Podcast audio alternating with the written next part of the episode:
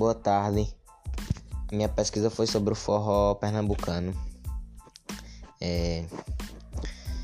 O forró surgiu em meados da década de 1930, popularizando-se por volta dos anos 1950 por todo o Brasil, através do poeta, cantor e compositor Luiz Gonzaga, que convencionou o formato do trio do forró compostos pelos instrumentos musicais sanfona, zambumba e triângulo. O forró é um ritmo típico do Nordeste do Brasil. O ritmo se caracteriza pelas presenças de sanfona, triângulo e zambumba, mas já existem outras conhecer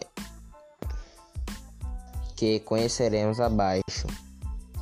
Já a dança é marcada por dois passos, um para um lado e um para o outro. O forró é uma dança popular de origem nordestina, de acordo com os pesquisadores.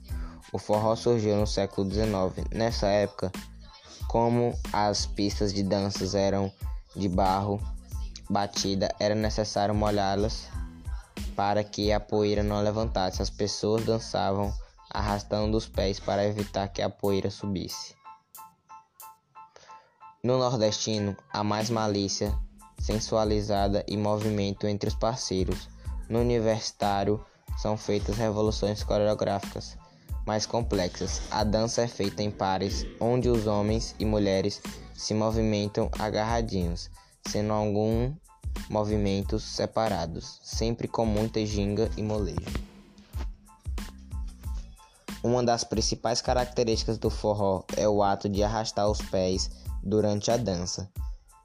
Esta é realizada por casais que dançam com os corpos bem colados, transmitindo sensualidade. Embora seja tipicamente nordestino, o forró espalhou-se pelo Brasil, fazendo grande sucesso.